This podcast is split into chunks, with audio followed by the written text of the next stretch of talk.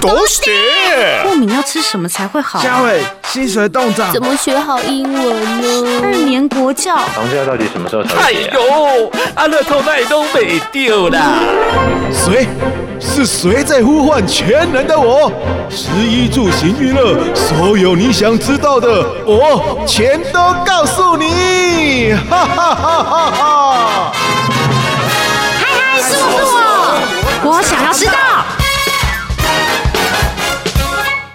现在有越来越多家庭主要以外食为主，而民众的饮食安全该如何把关呢？今天特别邀请到新北市政府卫生局食品药物管理科杨淑琴科长来和我们说明。先欢迎科长，科长你好。大家好，先请教科长，新北市卫生局对于辖内的餐饮业者有什么样的管理作为呢？卫生局呢，我们每年呢都会针对呃餐饮业呢进行相关的稽查以及抽验，那包括呢也会查核餐厅的厨房的环境卫生以及食材有没有在有效期限内，以及餐厅的从业人员还有呃相关的设备器具的卫生清洁状况等等。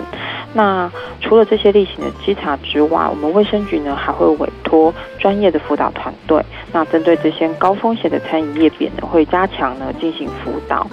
那这些辅导的过程呢，包括呃对于业者的食品中毒的观念的预防，还有业者要符合食品良好卫生规范准则，以及调查这些废弃物的呃机制啊管理流向，还有提升餐厅的从业人员的卫生习惯，还有原物料的管控这些。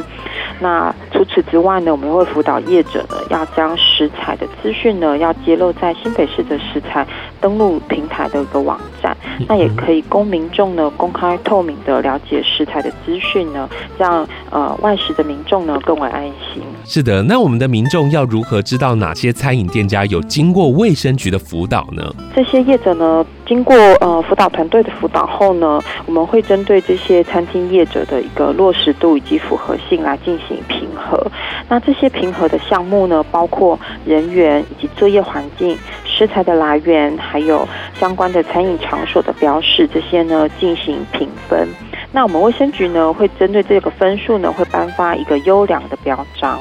那呃，业者呢，可以把这个优良标章呢，揭露在餐厅的一个明显处，来供消费者做一个选择的参考。那我们也会每年呢，把这些通过餐饮业辅导的呃名单呢，公布在卫生局的官方网站上做一个公布。那外食的民众如果需要聚餐或者是到外地旅游的时候，做一个餐厅的选择，也建议大家可以优先选择通过餐饮分级优良标章的一个餐厅。是刚刚有听科长提到，委托专专业的辅导团队会针对高风险餐饮业者个别进行加强辅导。科长可不可以简单说明一下，目前卫生局有辅导哪些餐饮业者呢？嗯。我们卫生局从一百年的时候就开始推动了这个餐饮分级评核的一个制度。那像我们辅导过的，主要像是呃热门的呃风景旅游景点，例如像九份啊、平西老街，或者是交通枢纽的地区，例如是呃板桥火车站的周边、林口三井 Outlet，还有呃环球购物中心的这些美食广场，以及二十桌以上的大型的宴会餐厅，以及像台北大学、辅仁大学这类的校园周边的餐饮店、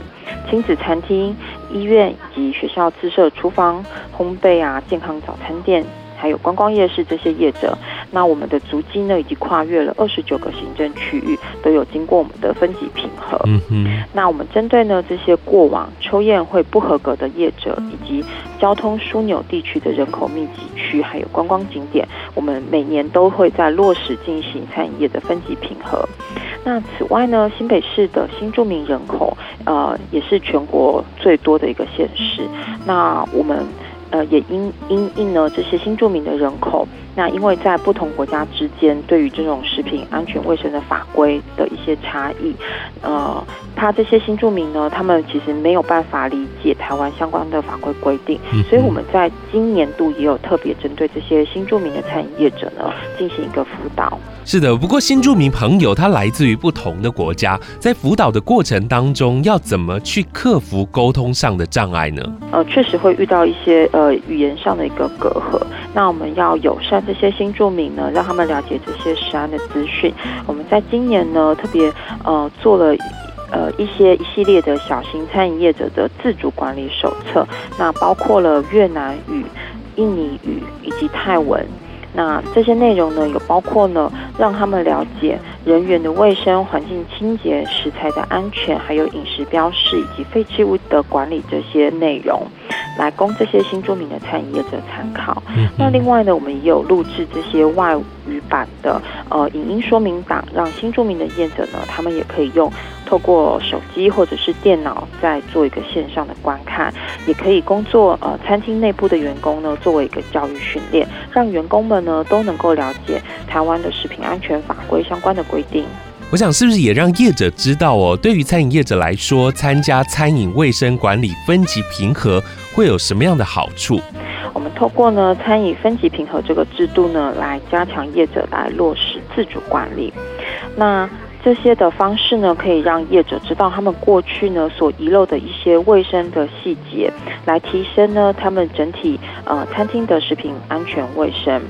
那在第一关呢，就能够替消费者做一个把关。而如果民众呢，未来如果可以选择这些通过分级评核的店家，也能够带动这些业者的一个来客数，来促使呢这些呃餐饮业者呢自愿性的来参加这些分级的评核制度。那在这样良性的竞争之下呢，逐步的来提升整体的餐饮卫生的一个水准，让民众呢外食到处都很安心。要让我们的饮食非常的安心，就希望政府好好的来把关了。今天非常谢谢杨科长接受我们的访问。